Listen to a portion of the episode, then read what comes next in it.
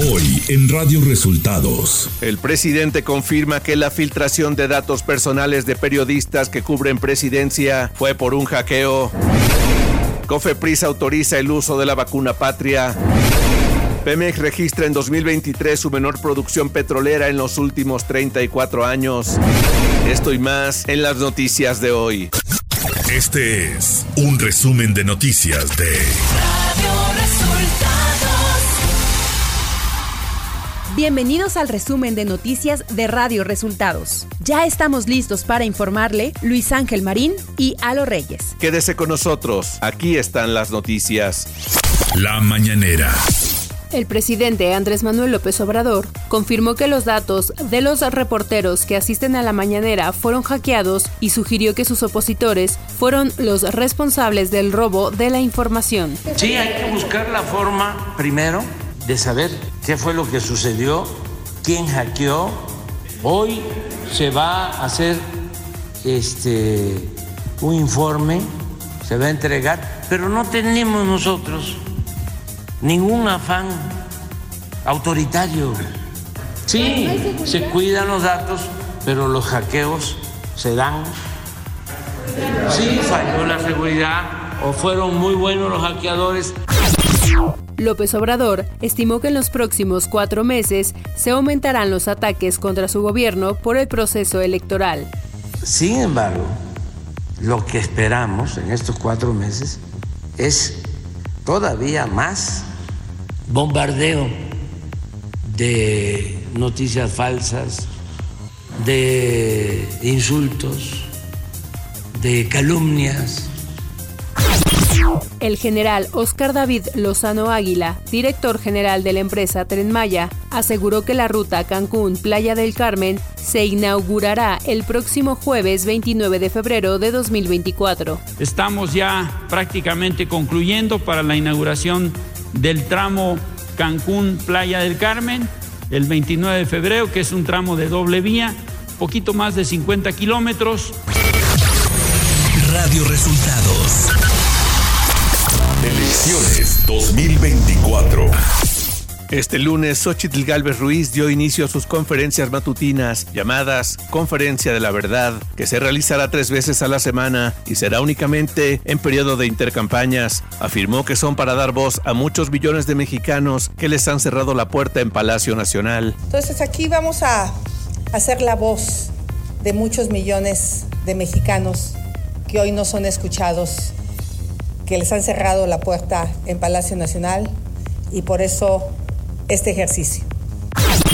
Alejandro Rojas Díaz Durán renunció este domingo a Morena al considerar que la 4T ha desviado los principios del proyecto de nación propuesto en 2018. Al anunciar su renuncia a través de un video largo en su cuenta de X, Alejandro Rojas Díaz Durán, quien fuera suplente de Ricardo Monreal en el Senado, lanzó diversas críticas. Insisten en seguir desviando los principios los compromisos y las promesas contenidas en el proyecto de nación que juramos cumplirle al pueblo de México en las elecciones del 2018. En su cuenta de X, el expresidente Felipe Calderón publicó: La vulgar ambición de Marco Cortés y aliados es un lastre para Xochitl Galvez. Solo les importan sus puestos y los de sus amigos, no el país. Calderón Hinojosa remató diciendo que ahora solo buscan que Xochitl los lleve en ancas. En la sede nacional del PAN este sábado, Xochitl Galvez Ruiz rindió protesta como candidata presidencial de ese instituto político y recibió su constancia de manos del presidente nacional, Marco Cortés. En su discurso, Xochitl Galvez afirmó que no solo es ganar una elección, sino defender la democracia. En la próxima elección, no solo está en juego qué partido político ocupará la presidencia o tendrá una mayor presencia en el Congreso lo que está en juego es la división de poderes y los contrapesos democráticos. No solo estamos aquí para ganar una elección, estamos aquí para defender la democracia. Claudia Sheinbaum Pardo refrendó este domingo su compromiso con la protección del medio ambiente, así como por la reducción de emisiones que provocan el cambio climático. En el Día Mundial de Acción frente al Cambio Climático Global, la candidata presidencial de Morena y aliados resaltó varias de las acciones en la materia que emprendió en su administración en el gobierno capitalino, mismas que redujeron la emisión de más de 2 millones de toneladas de dióxido de carbono al año. Este sábado en el municipio de Cuitláhuac, Veracruz, fue asesinado José Alejandro Naredo García, ex dirigente del Partido de la Revolución Democrática. Los hechos se registraron alrededor de las 11 de la mañana, cuando sujetos armados intentaron privarlo de su libertad, pero al resistirse le dispararon en múltiples ocasiones. Durante una sesión del Consejo Político Estatal en Jalisco, fue designada Laura Aro como candidata única del PRI a la gubernatura. Está pendiente que el PRD y el PAN, quienes conforman la alianza Fuerza y Corazón por Jalisco, hagan propia la designación de Laura Aro, quien recibió la constancia de candidata del PRI por integrantes de la Comisión Estatal de Procesos Internos del partido. La dirigencia estatal del Partido Verde en Querétaro anunció la noche del sábado que se baja de la coalición que había pactado una semana antes con Morena y el PT para participar en las elecciones para renovar alcaldías y diputaciones locales en el estado. Ricardo Astudillo, dirigente del Partido Verde en Querétaro, afirmó que no hay condiciones políticas para sumarse a la alianza con Morena y el PT. Nacional el Comité de Moléculas Nuevas de COFEPRIS emitió una opinión favorable a la solicitud de autorización de la empresa Avimex para uso de emergencia de la vacuna Patria contra el COVID-19. El aval al biológico indicado para personas mayores de 18 años se dio en una sesión realizada el pasado viernes. La presidenta de la mesa directiva del Senado de la República, Ana Lilia Rivera Rivera, y el coordinador de Morena en el Senado, Eduardo Ramírez Aguilar, encabezarán la doceava reunión plenaria de este grupo parlamentario que se llevará a cabo el próximo miércoles 31 de enero en un hotel del centro de la Ciudad de México. Ciudad de México. Más de 300 personas marcharon de la glorieta de los insurgentes a la Plaza de Toros México para manifestar su rechazo al regreso de las corridas de toros ante la reapertura de la Plaza de Toros México este domingo. Los manifestantes confiaron en que el amparo interpuesto el viernes pasado prohibirá definitivamente las corridas de toros en la capital del país. El jefe de gobierno de la Ciudad de México, Martí Batres, anunció que el martes 30 de enero se reabrirá al público la segunda etapa del tramo elevado de la línea 12 del metro, que comprende de Tezón Coatláhuac, con lo que quedará completamente restablecido el servicio en toda esta línea. Información de los estados. La Secretaría de la Defensa Nacional reforzó la vigilancia en los municipios de León, Irapuato y Celaya en el estado de Guanajuato en el marco de la Estrategia Nacional de Seguridad Pública y de la política de cero impunidad del gobierno federal. Envió 550 militares, integrantes de la Fuerza de Tarea Conjunta México, con el fin de reforzar el actual despliegue operativo que mantiene el personal militar en esa entidad federativa e inhibir las actividades de la delincuencia organizada. Centenares de personas se manifestaron esta mañana en la Macroplaza en Nuevo León en contra de las emisiones contaminantes de la refinería de Cadereyta, a la que se le considera causante de gran parte de la polución que se registra en el aire de la metrópoli. Integrantes de diversos colectivos hicieron un plantón en la explanada de los héroes frente al Palacio de Gobierno para lanzar consignias contra la procesadora de hidrocarburo. En una carta que publicó este domingo, el gobernador Samuel García dijo que la solución el problema que enfrenta Monterrey por la refinería de Cadereyta es reubicarla a una zona industrial alejada del área conurbada. La Fiscalía General de Justicia del Estado de México dio a conocer la detención de Almas Bravas, banda dedicada a extorsionar a la gente en los alrededores del mercado Benito Juárez y en la terminal de autobuses de Toluca. La Fiscalía Mexiquense indicó que el operativo para capturar a los integrantes de Almas Bravas comenzó desde el pasado 22 de agosto de 2023 tras la denuncia de una de las víctimas del grupo criminal, quien aseguró que un día antes un hombre y una mujer lo abordaron para exigirle el pago de 100 mil pesos para que siguiera vendiendo en las inmediaciones del mercado.